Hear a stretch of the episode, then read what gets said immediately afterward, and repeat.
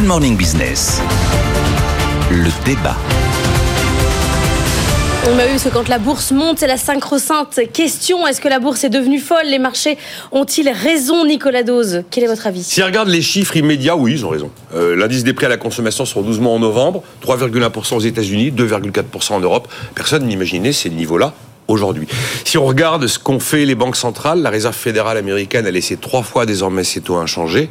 Après 11 hausses, c'est vrai, elle devrait continuer aujourd'hui. Sans doute la BCE fera pareil jeudi prochain. Donc oui, ben là, jusque-là, ils ont raison.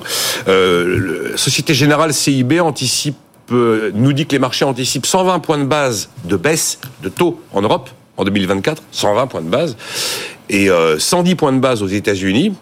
Si l'anticipation est juste, ils ont raison effectivement d'être euphoriques et de porter le CAC à ces C'est-à-dire, pour, pour, pour, pour expliquer, c'est parce que le, le coût de l'argent étant moins cher, ça, ça vaut la peine effectivement d'investir Ah ben, sur les marchés. Des baisses de taux, c'est bon pour les marchés actions. Voilà. C'est très clair, puisque des hausses de taux, c'est mauvais pour les marchés actions.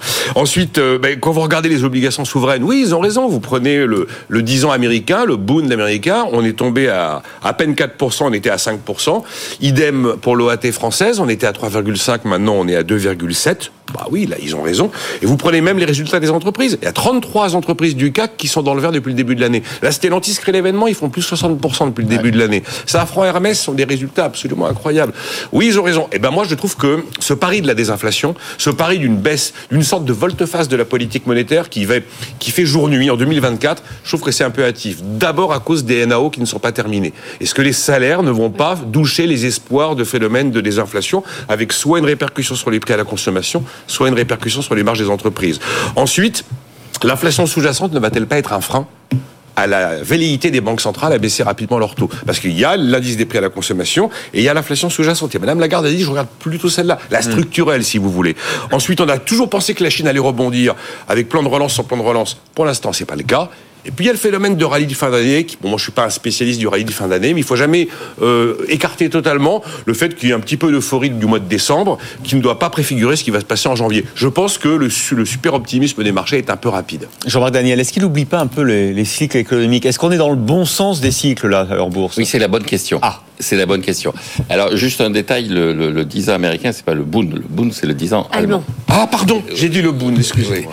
Mais, bon, alors... euh, Est-ce qu'on est dans le bon timing du cycle économique Alors, il y a d'abord la réflexion générale. C'est la réflexion du, du, du général et non pas la réflexion générale. C'est la politique de la France ne se fait pas la corbeille. Il y a tout un tas d'éléments qui jouent et qui ne se résument pas dans l'action de la de la BCE. Alors, sur le plan cyclique, effectivement, euh, donc je rappelle que je n'étends pas Madame Irma, je m'appuie sur des éléments extérieurs Ouais. et notamment sur les prévisions que positionnement dans le cycle euh, fait par euh, notamment l'OCDE au travers de l'indicateur composite avancé. Donc sur les pays du G7, euh, il y a que deux pays dont le- qui sont en dessous de 99, c'est-à-dire dans une situation où plutôt le cycle est en train de ralentir, voire de baisser, dans une phase plutôt récessive du cycle plutôt que dans une phase expansionniste. Ces deux pays, c'est le Canada et la France. Donc la France est mal placée sur Ah le plan strictement cyclique par rapport aux autres pays du G7. Pourtant, les Allemands n'arrêtent pas de nous envier. Mais oui, absolument. Mais quand vous regardez les indicateurs, alors après, donc c'est, il y y a un calcul assez compliqué d'ailleurs, mais qui est assez solide, normalement fait par l'OCDE pour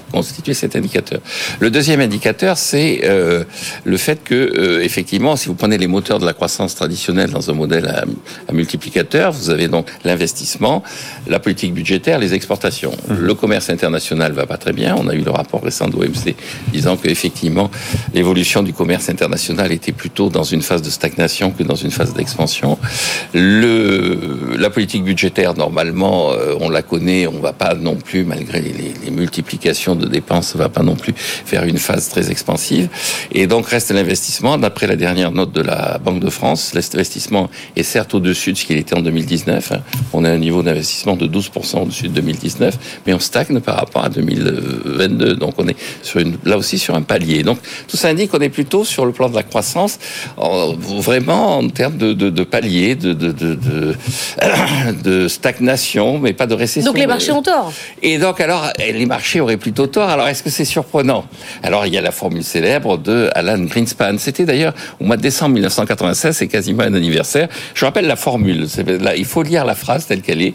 Et donc, la phrase est la suivante. Est-il possible d'estimer les conséquences de la baisse de l'inflation lorsque l'exubérance irrationnelle des marchés intensifie la valeur des actifs, mais qu'ensuite elle génère une correction prolongée?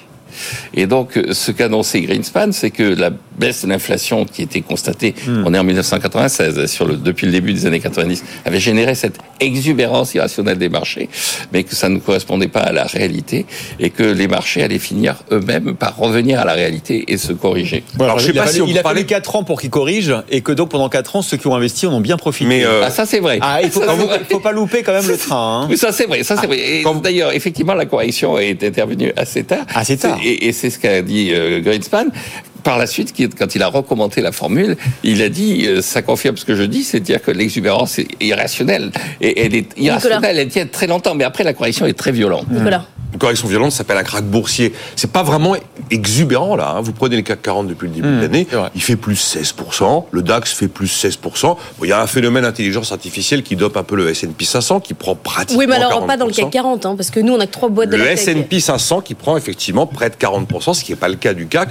Il n'y a pas vraiment de trucs exubérants. Voilà, je j'ai pas l'impression que les marchés sont complètement en train de péter un bien câble. compris, euh, euh, Nicolas, Mais- il achète et, et Non, vous non, non, non, non, je vous dis que je pense que ça va un peu vite, mais il y a quand même énormément aujourd'hui de voix qui commencent à créer des scénarios d'anticipation de baisse des taux d'intérêt directeurs Ouais, des banques bon. centrales. Que Christian Saint-Etienne, dans les colonnes du JDD, euh, c'était dimanche, disait que le scénario qui pour lui lui semble le bon scénario 2024 de la BCE, c'est quatre baisses de 25 points de base Hmm. d'ici la mi-2024 pour nous ramener le taux de refit à 3,5% avec un taux de Vous refinancement êtes à une analyse 3%. très technique du marché. Vous baissez des taux très. Non, non, mais là, je parle des taux. non, Non, non, non, non, mais En là- fait, merci Non, parce que Laure et moi, on- n'en sait pas plus. Euh, oui, Non, non, on ne sait pas si on doit rentrer sur le marché ou encore. Je vous ai, ben si, ben Merci moi, à tous les deux. hein, c'est Moi, je vous ai dit là. vont trop vite. Je vous ai dit- d'avoir des taux bas pour avoir de la croissance Voilà. économique. Jean-Marc, Jean-Marc dit qu'ils ont tort. Moi, je dis que les chiffres immédiats leur donnent raison, mais que ça a baissé un peu à La, la désinflation 2024, je suis pas. Vous vous mouillez pas beaucoup. hein. Grosse Oh, semaine, bah, banque, voilà. grosse semaine Banque Centrale, hein, en tout cas, avec euh, la fête de la BCE et la Banque d'Angleterre. Et puis c'était c'est l'anniversaire de Ben Bernanke aujourd'hui. J'ai vu ça dans les échos. Ça m'a Et il a quel âge?